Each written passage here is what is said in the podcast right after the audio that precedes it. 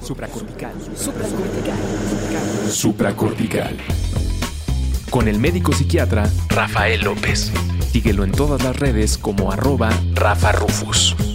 No olviden que Supracortical es parte de Sonoro y que puedes encontrar la página de Sonoro www.sonoromedia.com para escuchar todas las producciones que tiene Sonoro y Supracortical es solo una de ellas. Bienvenidos a Supracortical, yo soy el doctor Rafa López, me da mucho gusto seguir platicando con ustedes el día de hoy hablando de un tema muy importante que es el miedo a nuestras propias emociones. Esto es una cosa con la que muchísimas personas se van a sentir identificadas, porque ¿a quién no le ha pasado que empiezas a sentir algo así como en el pecho, como en el estómago, y dices, ay, no, no, no, no, no, no, no, mejor me trago la emoción? Mira, de las frases más comunes que he escuchado yo cuando veo que alguien está sintiendo de manera intensa una emoción es, es que a mí no me gusta llorar en frente de la gente, ¿no? A mí me da pena que me vean llorar. Este tipo de frases ya hemos platicado en alguna ocasión sobre la importancia de llorar, sobre lo bueno y positivo que tiene el poder contactar con la emoción y ponerte a llorar. Pero vamos a darle un poquito de perspectiva distinta el día de hoy, platicando sobre estas emociones y sobre qué tan intensas son, cómo llegan, cómo se van y sobre todo por qué nos dan miedo. Y platicando de ese miedo que nos dan las emociones, podemos decir que traemos una historia cultural con el tema de las emociones. Mira, nos han enseñado que la buena conducta es controlar las emociones. Y sí, o sea, estoy completamente de acuerdo en que es muy importante controlar nuestras emociones. Muy. Una de las características de la inteligencia emocional es tu capacidad para modular tus emociones. Ya lo veremos, lo platicaremos el día de hoy.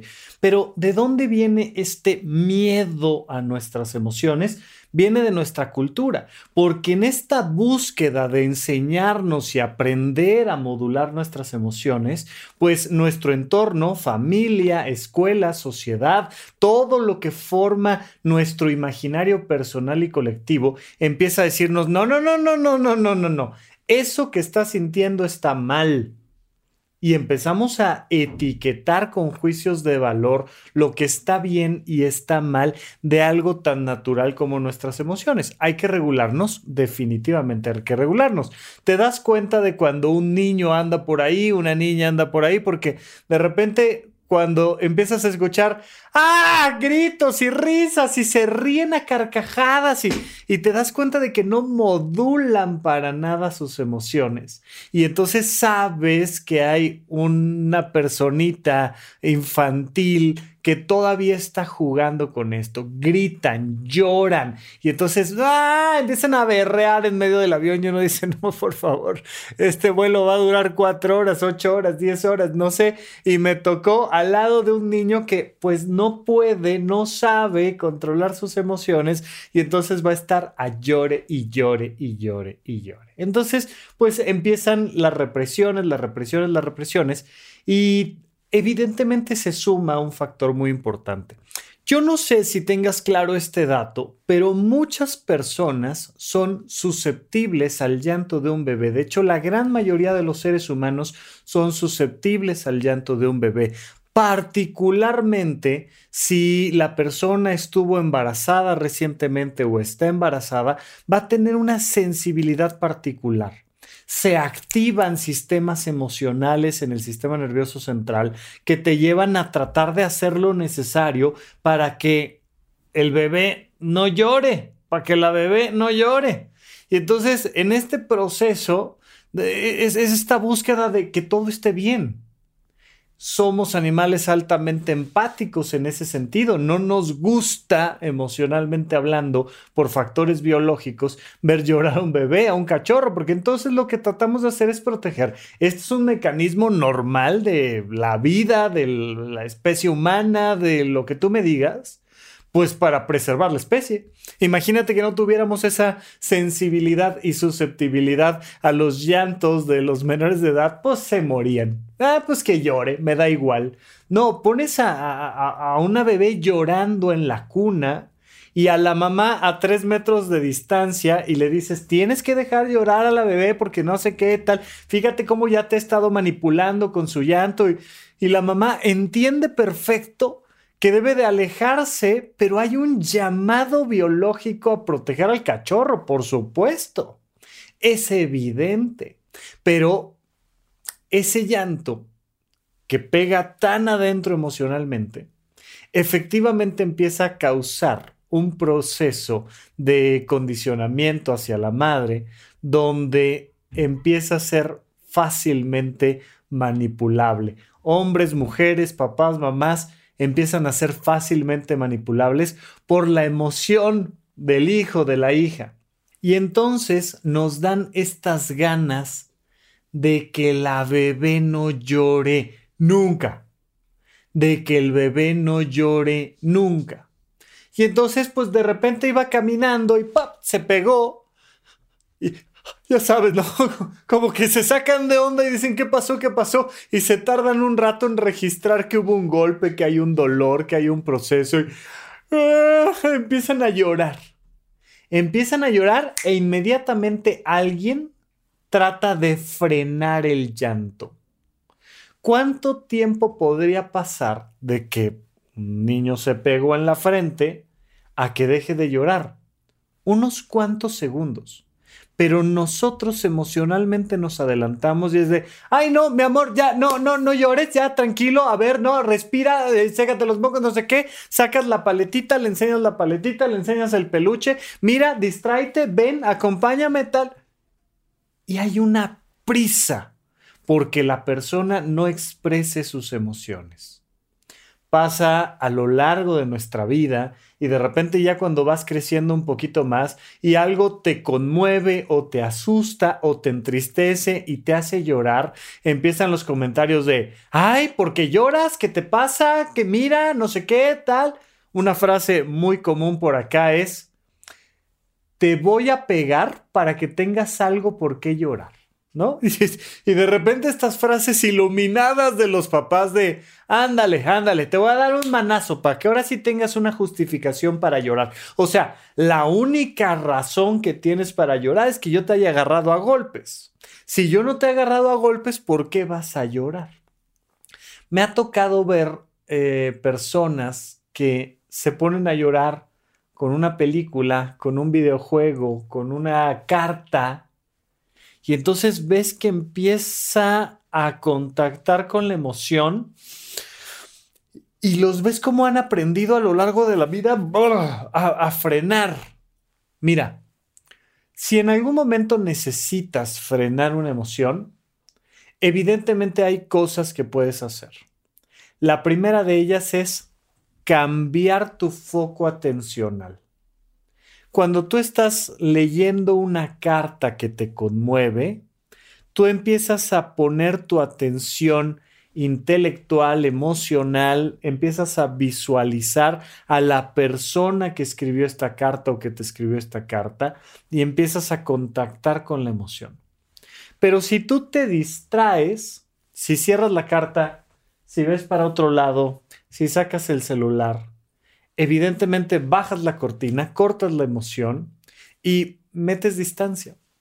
Hay veces que me ha tocado, por ejemplo, yo soy una persona que fácilmente se conmueve, eh, soy muy emocional en ese sentido, y de repente me piden que dé algún discurso, unas palabras, un cierre de un evento, y empiezo a hablar y noto que me empiezo a conmover pero estás en un escenario, estás formando parte de un evento y es importante no romper en lágrimas y decir, el, doctor se puso a llorar, que alguien lo atienda, por favor. Y empiezas a, sentir esta emoción que sube. Y muchas veces me he dado cuenta de que estoy a nada de ponerme a llorar. Y hay que aprender a distanciarse, acercarse, alejarse del estímulo, y eso es bueno. El problema es cuando no te dejas llorar porque estás en un escenario, no te dejas llorar porque estás frente a extraños. No te dejas llorar porque estás frente a tu familia. No te dejas llorar porque qué va a decir tu hijo. No te dejas llorar porque eh, eh, nunca te dejas llorar.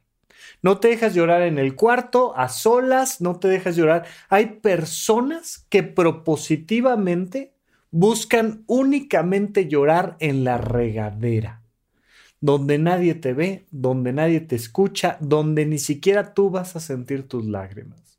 Y resulta que esas personas que lloran en la regadera únicamente lloran una vez cada 10 años. Y uno dice, oye, a algo le estamos teniendo miedo aquí. Le estoy teniendo miedo a contactar y expresar mis emociones.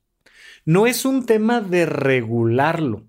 Hay muchas ocasiones donde sonó la alarma sísmica y, se movió bien feo el edificio y, me dio miedo, pero ¿sabes qué? Yo soy, yo soy el de protección civil. Necesito mantener la calma, la calma, necesito presentarme con una imagen porque esto es bueno para el momento, para la situación, para el evento. Soy un paramédico, soy un bombero, este, yo qué sé quién soy pero necesito mantener ahorita la estructura, necesito mantener eh, eh, el aplomo, la frialdad, la firmeza. Claro, hay una infinidad de situaciones en las que hay que mantener ese aplomo y esa firmeza.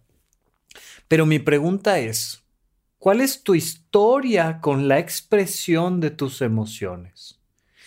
Así como te dejaron o no te dejaron, así como te dejas o no te dejas expresar las emociones, pues evidentemente así reprimes o no reprimes el sentir las emociones. Y el problema está en que si le tienes miedo a sentir tus emociones, le tienes miedo al sentido de tu vida. Y lo digo, ya sabes que hemos platicado varias veces del sentido de la vida. Lo digo en dos acepciones siempre el sentido de la vida. El sentido como el significado, como que algo valga la pena. Ah, esta vida vale la pena, esta vida tiene sentido, tiene significado. Pero aquí particularmente quiero referirme a la otra acepción que ya conoces, que ya me has escuchado decir, donde es el sentido de la vida en cuanto a la dirección ¿Cuál es el sentido de mi vida? ¿Cuál es la dirección de mi vida? Porque la dirección de tu vida siempre es emocional. Las personas suelen confundirse en su toma de decisiones porque buscan constantemente encontrar el sentido de su vida racional ay, es que esto es bueno y esto también, pero esto tiene riesgos, pero esto no, pero esto sí, pero esto, ajá, y no sé qué hacer. Oye, ¿qué decisión vas a tomar? No sé, estoy confundido, estoy confundido respecto a mi pareja, estoy confundida respecto a mi trabajo, estoy confundido respecto a yo no sé qué. Y hay una confusión de la persona. ¿Sabes por qué hay una confusión? Porque estás pensando en vez de sentir. ¿Y sabes por qué estás pensando en vez de sentir? Porque toda la vida te han dicho, piensa, no sientas. A ver, ponte a hacer lo que te toca, haz esto, haz aquello, tal. Ya, anda, actúa. Ni siquiera pienses, nada más actúa. Y ya si vas a decidir entre pensar y sentir, mejor piensa, no sientas. Y entonces esta idea de hay que reprimir al corazón, hay que, hay que apagar las emociones. Y entonces la vida carece de dirección. La brújula con la que te diriges depende de las emociones. Si tú le tienes miedo a la expresión de tus emociones, le estás teniendo miedo a ver la brújula de tu vida. Necesitamos entender a profundidad, pero para esto quiero que hagas un pequeño repaso. ¿Cuál es tu historia en cuanto al miedo de expresar tus emociones. ¿Quién te dijo que tus emociones estaban mal? ¿Quién te acusó de cursi o de débil o de tonto o de lo que tú quieras por expresar una emoción?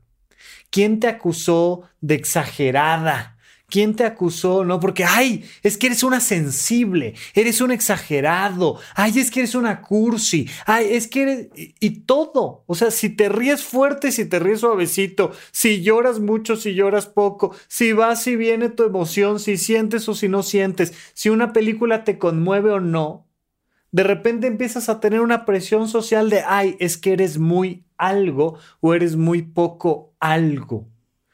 ¿Cuál es tu historia con la represión, con el miedo a las emociones? ¿Le tienes miedo a sentir y expresar tus emociones? Si ya estás identificando un miedo a sentir o expresar tus emociones, quiero que nos vayamos una capa más profunda. ¿Cuáles? Recuerda siempre cuáles son las emociones básicas, ¿no? Ya te lo platiqué recientemente. Hay dos grandes emociones básicas, sí y no. Esas son las dos grandes emociones. ¿Para qué sirven las emociones? Para convertirlas en acciones. Estoy sintiendo sí. Ah, ok. Entonces sigue adelante. Es luz verde. Estoy sintiendo no. Ah, ok. Entonces es luz roja. Por ahí no. Algo tienes que modificar. Si no se siente bien, no está bien. Esas son las dos grandes emociones básicas. Pero hay cuatro emociones básicas un poquito más desglosadas. La alegría, digamos, estas emociones entre comillas positivas relacionadas a que se sienten bien y las emociones, entre comillas, negativas o relacionadas a que esto no se siente bien. Tristeza, enojo, ansiedad. Hay personas que no les da miedo expresar su alegría, pero sí les da miedo expresar su enojo. Su alegría, su tristeza, su ansiedad la pueden expresar, pero les da miedo expresar su enojo. ¿Por qué? Porque toda la vida les han dicho que qué les pasa, que tal, que no, que son muy enojones o, o porque alguien, algún miembro de la familia expresaba demasiado enojo. Es que mi papá era muy enojón, es que mi mamá era una fiera. Y entonces yo no quiero ser como ellos. Y viene esta contrahuella donde yo digo, no, yo no voy a expresar esa emoción. Mira, hay personas que le tienen miedo a ser sensuales, por ejemplo, o que le tienen miedo a ser graciosos. Y entonces, ¡ey! No se rían, se están burlando de mí. Acabas de contar un chiste, pero ¿por qué te ríes? ¿No? O sea, y es, esta contradicción interna tremenda donde, donde hice un comentario gracioso y los demás se ríen y siento que se burlaron de mí y no soporto la risa de los demás. Me da miedo expresar mi alegría porque la gente se ríe. Hay gente que no distingue una burla de una risa porque como estás acostumbrado, acostumbrada a reprimir la emoción, a que no se exprese la emoción, pues entonces se causa un conflicto interior y dices, no, no, no, no, no, no, aquí mejor cara neutra. Si estoy en cara neutra, todo bien. No voy a expresar ninguna emoción. Acuérdate que lo hemos platicado de la cultura japonesa, ya cada vez menos con este mundo hiperglobalizado, pero es muy frecuente encontrar en eh, archivos históricos y todavía en la cultura japonesa la importancia de la distancia emocional. No, aquí no se saluda, aquí no, es de buena educación mantener las emociones reprimidas.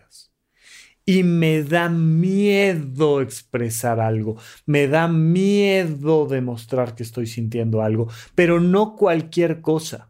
Me da más miedo expresar mi alegría, tal vez.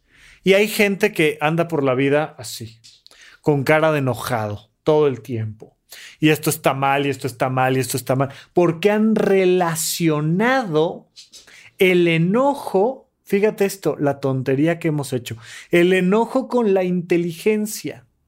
Y entonces voy a ver una película y pongo cara, ¿no? no es una película estúpida y tal, es mejor la de no sé quién y la de no sé qué, tal. Y entonces estoy todo el tiempo con el ceño fruncido, todo el tiempo marcando errores y me siento muy exquisita intelectualmente porque yo soy muy, muy fino en mis observaciones y entonces una manera de demostrar que soy una persona inteligente es no dejándome expresar mi alegría. Me da miedo sentirme alegre, me da miedo sentirme con la posibilidad de sonreír, de disfrutar, de, reírme de un chiste tonto y que no, no pasa nada, pero me da miedo. Tal vez le tengo miedo a expresar mi enojo, tal vez le tengo miedo a expresar mi alegría, tal vez le tengo miedo a expresar mi tristeza y no tengo problema con reír a carcajadas o con meter un grito y un puñetazo en la mesa. Pero sí tengo mucho miedo de decir que estoy triste. Hay familias enteras que se han destruido por el miedo a expresar las emociones. Hay relaciones interpersonales tremendas que se hubieran podido salvar si no hubiéramos tenido miedo de expresar nuestras emociones. Cuando a la pregunta de qué estás sintiendo viene la respuesta de algo que sucedió, es que está lloviendo. No te pregunté si estaba lloviendo o no. Te pregunté cómo te sientes de que está lloviendo. Pues es que se va a cancelar la fiesta. No te pregunté cuál iba a ser la consecuencia de que esté lloviendo. Te pregunté qué estás sintiendo porque está lloviendo. Em, es que no, ¿no? Me, acuerdo, hicimos este, en alguna ocasión una, una consulta con una chica y empezó a expresar sus emociones y, y de repente se dio cuenta de que acababa de decir algo que le iba a cambiar la vida. La clara noción de que no quería seguir con su pareja porque como su pareja viajaba demasiado, ella no podía echar raíces. Y entonces le dio miedo. Y dijo, no, no, no, no, no, no, no, no, no, espérame, espérame, espérame. Yo no puedo estar sintiendo esto. Y entonces a mitad de la consulta vino el cambio, marcadísimo. No, hombre, si yo soy la más feliz, a mí me encanta, ¿no? Y me da oportunidad de conocer a muchísima gente. Y luego la pregunta era de, oye, ¿y entonces por qué viniste a consulta? No, nomás, pues, pues, pues así se me ocurrió, pues para saludar, ¿no? Y, y el miedo evidente de contactar con una emoción. ¿Sabes por qué le puedes tener miedo a contactar con una emoción? Porque si contactas con, con esa emoción tendrías que cambiar tu vida. Tendrías que cambiar la manera en la que te relaciones con tu pareja o cambiar de pareja o quedarte sin pareja. Tendrías que cambiar tu manera de relacionarte con tu trabajo o cambiar de trabajo o quedarte sin trabajo. Tendrías que cambiar tu estilo de vida, tu proyecto de vida. Mira, ahorita estoy hablando más de las emociones y no tanto de la sexualidad, pero lo podemos combinar un poquito. Hay personas que niegan sus preferencias sexuales porque si aceptaran sus preferencias sexuales, su vida tendría que cambiar. Y su autoconcepto habría que transformarlo.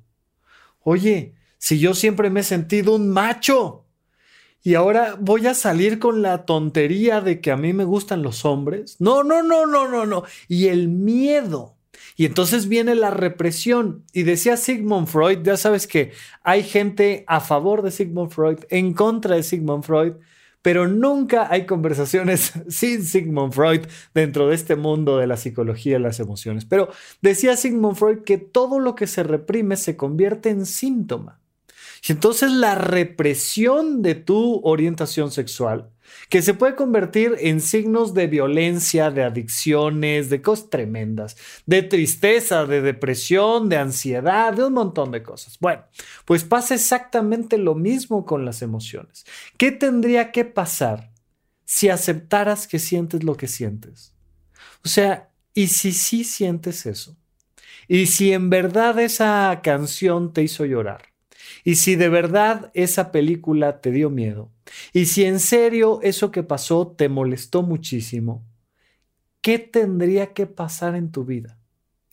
Tal vez te llevaría a alejarte de ciertas personas o a acercarte a otras personas.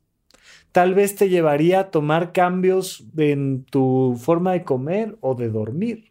Tal vez habría que hablar con tu padre de eso que nunca has hablado o hablar con tu mamá de eso que siempre te ha dado vergüenza. porque sientes esta emoción. Entonces hay un beneficio evidente para no sentir nuestras emociones. Que nuestra vida no cambie, que todo se quede como está. Hay personas que les da miedo decirle a alguien que lo admiran, porque no vaya a ser que se la crea y si se la cree, que me abandone. Fíjate en esto, papás, mamás, que les da miedo reconocer a sus hijos por miedo a mostrarse débiles ante sus hijos. No, no, no, no, no. Yo aquí siempre debo de saber más. Yo aquí siempre debo de poder más. Yo aquí siempre debo de mantener el control. Si tomas una decisión, tú que eres mi hija y es una decisión correcta y yo te la aplaudo, puede ser que yo pierda esta posición y que tú te empieces a independizar y eso me da miedo. Mira, ah, puedes encontrar en Netflix recientemente hay un... Es una especie de falso documental, pero en realidad es un verdadero documental. Es una cosa curiosa, cinematográficamente muy interesante, que se llama Una película de policías. Y entonces en esta película vamos viendo la historia de Teresa, si mal no recuerdo, que está ansiosa de seguir los pasos de su padre, que entró a la Academia de Policía y que sale de la Academia de Policía en la Ciudad de México graduado y funciona como policía y tal. Y entonces ella va marcando un poco la historia de cómo le cuenta a su papá que ella quiere ser policía y el papá reprime la emoción, reprime la emoción, reprime la emoción. Hay un momento donde nos enteramos que a su papá le da miedo que ella sea policía. Y entonces, por no expresar, oye, me da miedo que te vaya a pasar algo en esta profesión y en esta carrera, mejor te digo que no puedes, que no sabes, que no eres, que tal, y nunca te reconozco las cosas que vas haciendo bien. Se va dando este proceso donde las relaciones se contaminan por miedo a sentir y expresar las emociones que uno está teniendo. Definitivamente te recomiendo que si vas a expresar las emociones, sea en el mejor lugar y en el mejor momento. A mucha gente le pasa que espera hasta que ya no puede más y entonces se explotan las emociones y les da miedo que esto pase. Ay, no, no, no, qué miedo, porque porque yo ya sé que cada vez que expreso mis emociones algo terrible pasa. Pues sí, porque la última vez fue hace 15 años y te esperaste a ya no poder más cuando explotó todo. Y cuando entonces hay gritos y sombrerazos y platos rotos y amenazas y tal, o sea, por supuesto que te da te da miedo. La única manera en la que no te va a dar miedo es poco a poquito, poco a poquito, expresando constantemente tus emociones. Pero necesito que hagas esta historia de el miedo a tus emociones y necesito que analices las emociones. A lo mejor tú identificas una palabra, ya hemos hablado de cómo cómo todos podemos nombrar nuestras emociones como queramos, podemos hablar de me siento muy verde o naranja o rojo o me siento frío, me siento cálido o me siento, no, o sea, puedes usar cualquier analogía de perfumes, de colores, de para expresar, para sentir, para darle nombre a una emoción en particular. Evidentemente si tomas un libro como el emocionario o evidentemente si hablas de eh, los mapas que encuentras en internet de las emociones, pues puedes eh, relacionarte con ciertas palabritas. Y entonces puedes decir, es que estoy sintiendo nostalgia o es que estoy sintiendo este aprensión, yo qué sé, puedes agarrar cualquier palabrita y ponerle un nombre, pero sí quiero que analices esta historia de tus emociones. Pero vamos a ir a una capa más profunda donde vamos a entrar a la esencia de las emociones y vamos a analizar a detalle y a profundidad las características de este potencial emocional que tenemos. Vamos a, ver cómo podemos sacar una pequeña radiografía de nuestro sistema emocional, pero lo haremos regresando de un pequeño corte aquí a supracortical. ¿En dónde, cuándo y para qué escucha supracortical? Comparte tu experiencia en redes sociales para que más personas conozcan este podcast. Sigue al Dr. Rafa López en todos lados como arroba Rafa Rufus. Estamos de regreso con ustedes aquí en Supracortical. Recuerden que me pueden contactar a través de las redes sociales, arroba Rafa Rufus con doble R en medio. Y que gracias a las redes sociales, ya que me mandan algún mensajito directo, particularmente en Instagram, en Twitter, me es mucho más fácil saber ¿Qué título del episodio andas buscando? De repente me preguntan cosas que no me es tan sencillo decir, bueno, sí, vamos a hacer un programa directamente de esto, pero muchos de los episodios que hemos hecho son gracias a que ustedes lo solicitan y que dicen, oye, yo necesito entender este tema, yo quiero hablar sobre esta cosa, oye, me gustaría que platicáramos sobre A o B o no, lo que sea, y con todo gusto lo podemos hacer. También no olviden que están ya completos el curso 1 del conocimiento de uno mismo, mi curso 2 de huella de abandono. Dentro de los 12 cursos que vamos a dar de semiología de la vida cotidiana, ya están los primeros dos grabados y listos para que los tomes y los veas en horizonte1.com. Aparte de los cursos de semiología, tenemos los cursos de finanzas personales, organización y productividad, pero particularmente este año no solo vamos a seguir con nuestras actividades virtuales de yoga, club de libro, club de cine, este, un montón de cosas que tenemos, sino que además vamos a empezar a retomar actividades presenciales. Vamos a hacer algunos eventos de convivencia, vamos a hacer algunas conferencias, talleres, cosas que espero yo, si la pandemia lo permite, podamos empezar a hacer realidad este 2022. Pero estarán invitadas las personas que formen parte de horizonte1.com. Recuerda que es una suscripción mensual de 380 pesos mexicanos y con eso tienes acceso a absolutamente todo y más de lo que venga hacia adelante en Horizonte 1. Bueno, estamos platicando del tema de las emociones y dentro de este mundo de las emociones estamos platicando de cómo vamos entrando a capas del conocimiento de nosotros mismos a través de descubrir cómo funcionan nuestras emociones. Primero te hago una pregunta muy superficial. ¿Le tienes miedo a expresar tus emociones? Y luego vamos a detalles más específicos. ¿A qué emociones les tienes más miedo que a otras? ¿Y en qué circunstancia tienes más miedo? ¿Me da más miedo expresarme frente a mi familia o frente a mis amigos? ¿Me da más miedo expresarme en el trabajo o en público en la calle? ¿Me da más miedo expresarme cuando estoy a solas o en alguna otra circunstancia? No lo sé, te lo pregunto, para que vayas haciendo el, la decodificación precisa de cómo está funcionando tu sistema. Quiero entrar ahora a algo mucho más profundo que nos va a permitir conocer más a fondo nuestras emociones. Y esto tiene que ver con algunas características de nuestro potencial emocional. Nuestro sistema de emociones tiene algunos parámetros de evaluación. ¿Ok? Entonces, ¿quieres conocer tus emociones? Pregúntate lo siguiente. Fíjate en esto. Lo primero es el anhelo. ¿Qué tantas ganas, qué tanto apetito, qué tanta hambre de emociones tienes?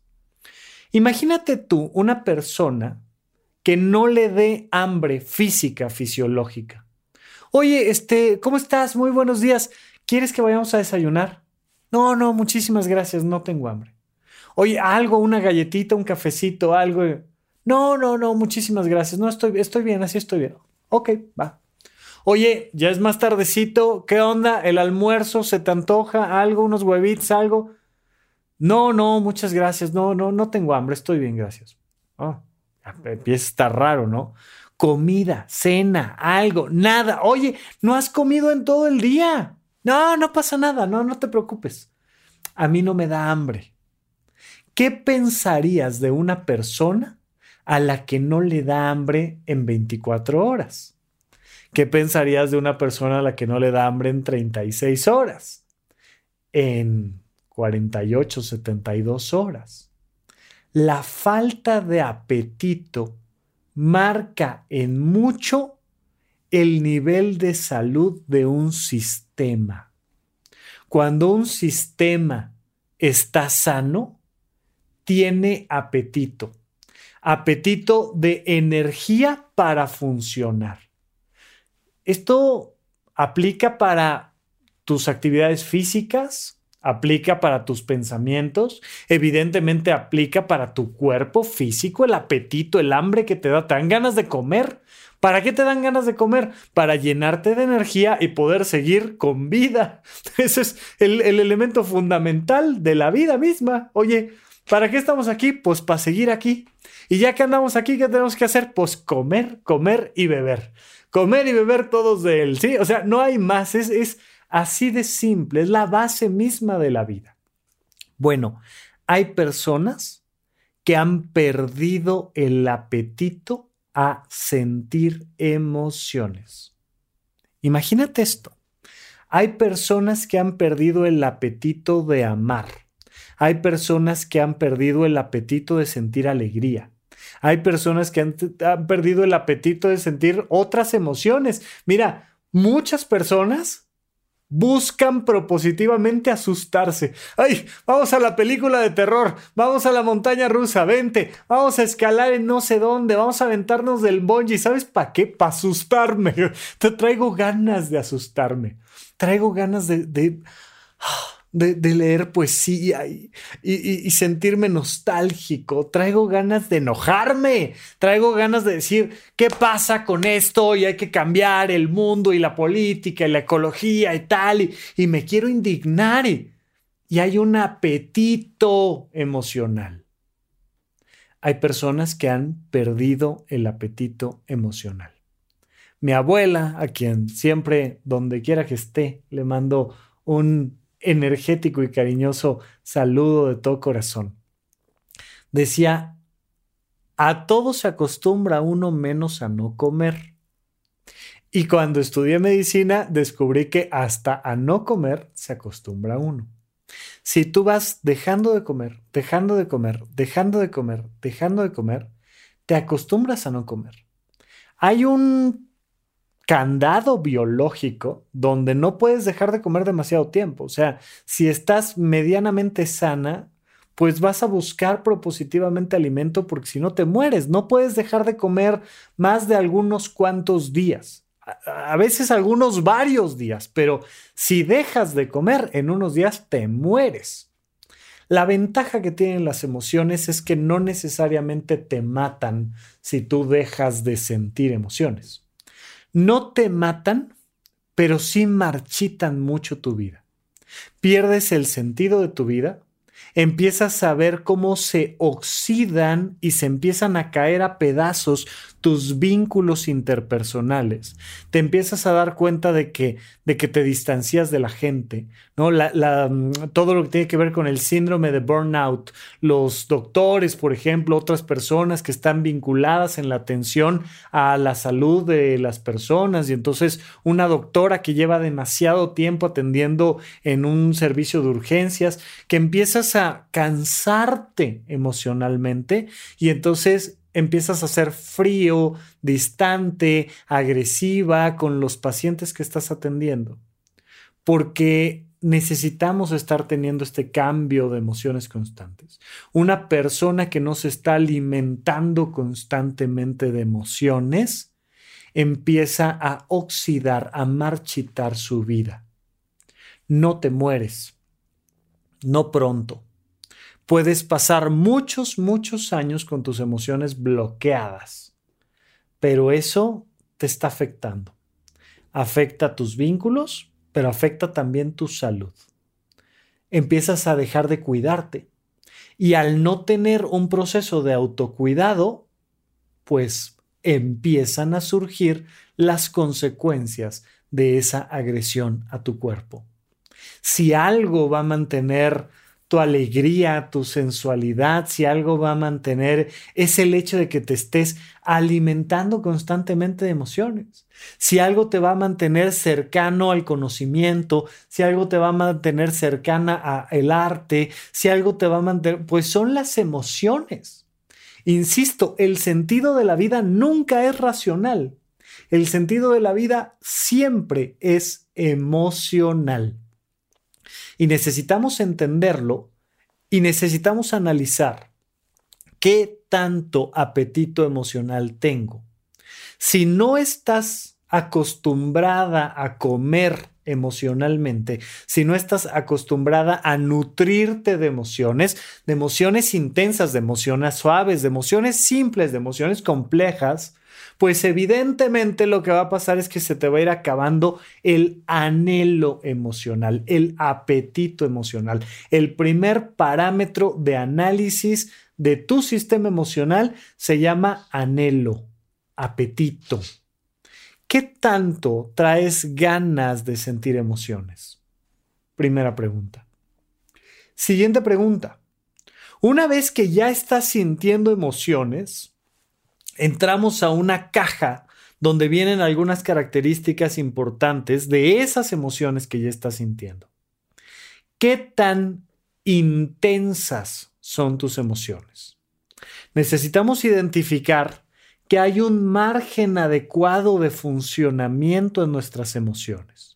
Emociones que son muy poco intensas, demasiado suaves y tenues, nos pueden estar hablando de algún conflicto que tenemos que resolver. Emociones que se pasan de nivel, se saturan, ¿no? Y generan ahí rupturas en los parámetros porque estás sintiendo con demasiada intensidad, ¿no? Las personas que de repente dicen, Ay, ando como, como agua para chocolate, ando súper sensible. Y entonces vuela la mosca y, y, traigo toda la intensidad. Me dicen mi alma y lloro, ¿no? Ah, cualquier cosita es demasiado intensa.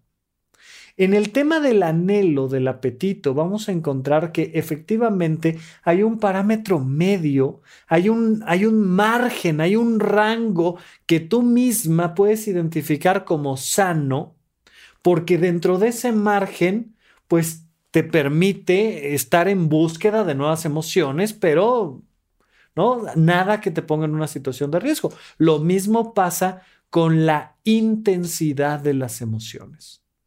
¿Tus emociones son demasiado intensas? ¿Según quién? ¿Qué dice quién al respecto? ¿Cuándo fue la última vez que sentiste una emoción intensa? ¿Qué pasó? ¿Trajo alguna consecuencia positiva, negativa? ¿Hasta dónde una emoción es demasiado intensa? Pregúntatelo. Pero en general, si genera un conflicto para ti, si te daña esa intensidad de las emociones, personas que están eufóricas en una fiesta y que se pueden caer de una mesa por imprudentes, por estar sintiendo emociones demasiado intensas. O sobre todo en este miedo a las emociones, nos referimos más bien a la muy baja intensidad de las emociones donde ni la música, ni el arte, ni la ciencia, ni el sexo, ni nada te emociona. Frío, plano, gris, cero. Tanto en su tope máximo como en su tope mínimo, podemos estar identificando un problema en nuestro sistema emocional. El anhelo, la intensidad, la precisión de las emociones. Fíjate en esto, porque las emociones pueden ser precisas. Eh, es más fácil entender esto de la precisión de las emociones si nos vamos a la contraparte. ¿Cuál sería eh, el antagonista de la precisión emocional? Sería la torpeza emocional. El antónimo de esta precisión es la torpeza. Un niño que está aprendiendo a utilizar sus manos, dependiendo de la edad que tiene, puede tener este tacto grueso o este tacto fino. Y entonces agarra las cosas como con toda la mano, no sabe usar la pinza. Tú has visto a un artista que, que con, un, con un pincel ultra delgado está haciendo los ojos del peluche de una niña en un, ya sabes, en el granito de arroz, que y está haciendo un nivel de precisión en su movimiento físico con la mano. Bueno, pues hay personas que son físicamente muy torpes, que hacen cosas muy burdas, ¿no? Y entonces un niño que todavía no aprende a usar la pinza, pues agarra todo así con las manotas o con las dos manos y, y, lo ves que a pesar de que está usando las dos manos, el objeto que está agarrando medio se le cae, todavía es torpe en sus movimientos.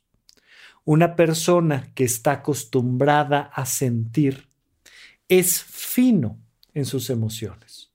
Es alguien que puede dar el toque preciso de la sonrisa para hacerle sentir al otro confianza, seguridad. Y no se ríe de tal manera que ya parece burla. Y entonces, que es como de, pues es que te burlaste de mí, ¿cuál? Pues si nada más sonreí. Pues sí, pero sonreíste de una manera torpe. Yo misma puedo sentir en mí una emoción que, que no distingo. Y entonces me pregunto qué me pasa y no lo sé. Soy poco precisa o soy poco preciso en la observación de mi emoción. Hay personas que inmediatamente, por la costumbre que tienen del contacto con sus emociones, dicen, mm, ¿sabes qué? ¿Sabes qué está pasando? Que estoy preocupada. Estoy preocupada de lo que le pase a mi primo. Oye, pero tu primo está en Oaxaca. Pues sí, pero en la mañana vi un post en sus redes sociales y traía algo en la mirada y me preocupó. Y, he traído todo el día esta emoción y, y no sabía qué era, pero ya la identifiqué estoy preocupada por mi primo. Y un, un, nivel de precisión de decir, wow, ¿no? O sea, personas que ya acostumbrados a través de, eh, van tomando los cursos en Horizonte 1 o en otros lugares donde toman cursos de contacto con sus emociones y desarrollo, que vas viendo cómo después del curso se vuelven mucho más precisos. Y entonces te dicen, lo que pasa es que le pegó a mi huella de abandono. Y ya es un nivel de precisión que, que, que te impresiona. Y no son estas emociones burdas y tontas de, gente que no, no sabe qué hacer con sus emociones. El anhelo, la intensidad, la precisión, la duración de tus emociones. En general, las emociones duran poquito. La única manera para que una, una, emoción dure demasiado tiempo es si la reprimes, la reprimes, la reprimes, ahí se queda pendiente, se queda pendiente, se queda pendiente.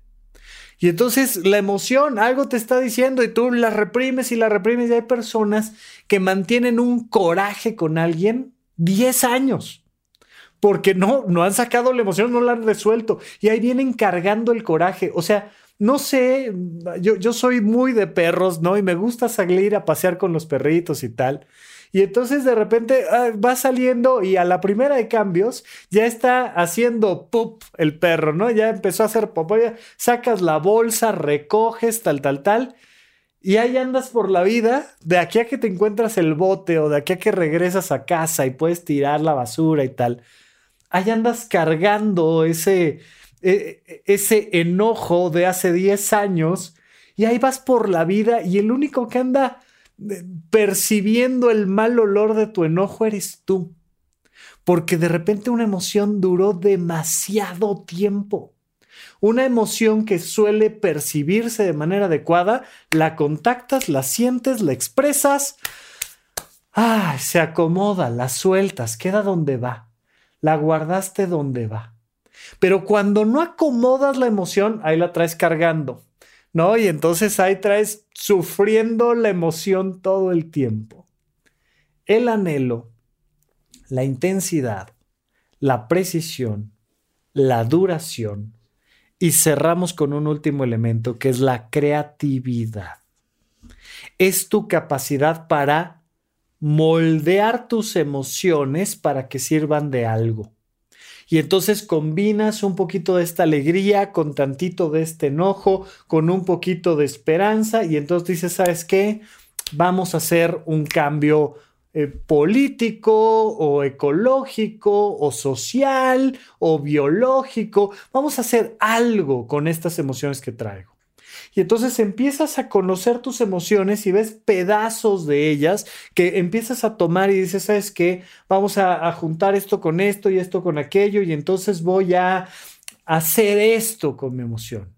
Voy a construir algo, voy a sacar un podcast, voy a, este, a, crear un nuevo negocio, voy a donar mi tiempo en un asilo, no sé qué voy a hacer. Pero la creatividad de tomar una emoción y combinar sus partes para llevarla a una acción que te va a dar como beneficio una nueva emoción positiva para ti.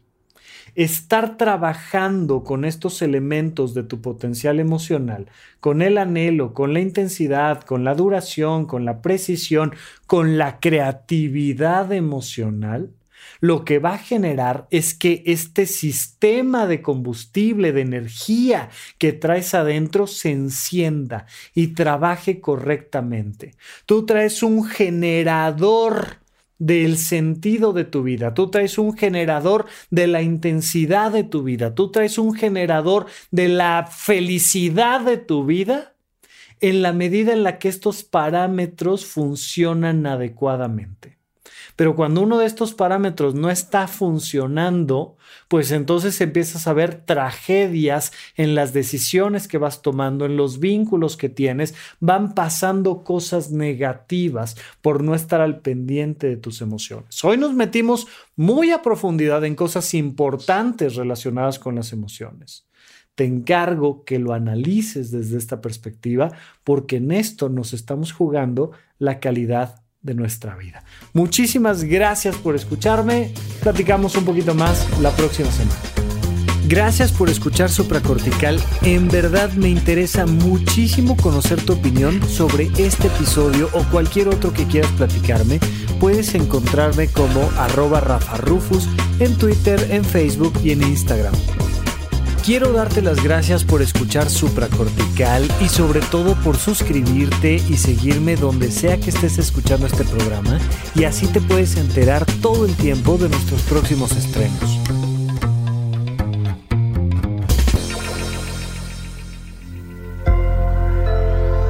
Sonoro. ¿Quieres regalar más que flores este Día de las Madres? The Home Depot te da una idea.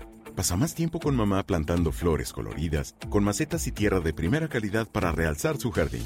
Así sentirá que es su día todos los días. Llévate tierra para macetas Bigoro por solo $8.97 y crece plantas fuertes y saludables dentro y fuera de casa. Recoge en tienda y sigue cultivando más momentos con mamá en The Home Depot. Haces más, logras más. Más detalles en homedepot.com diagonal delivery.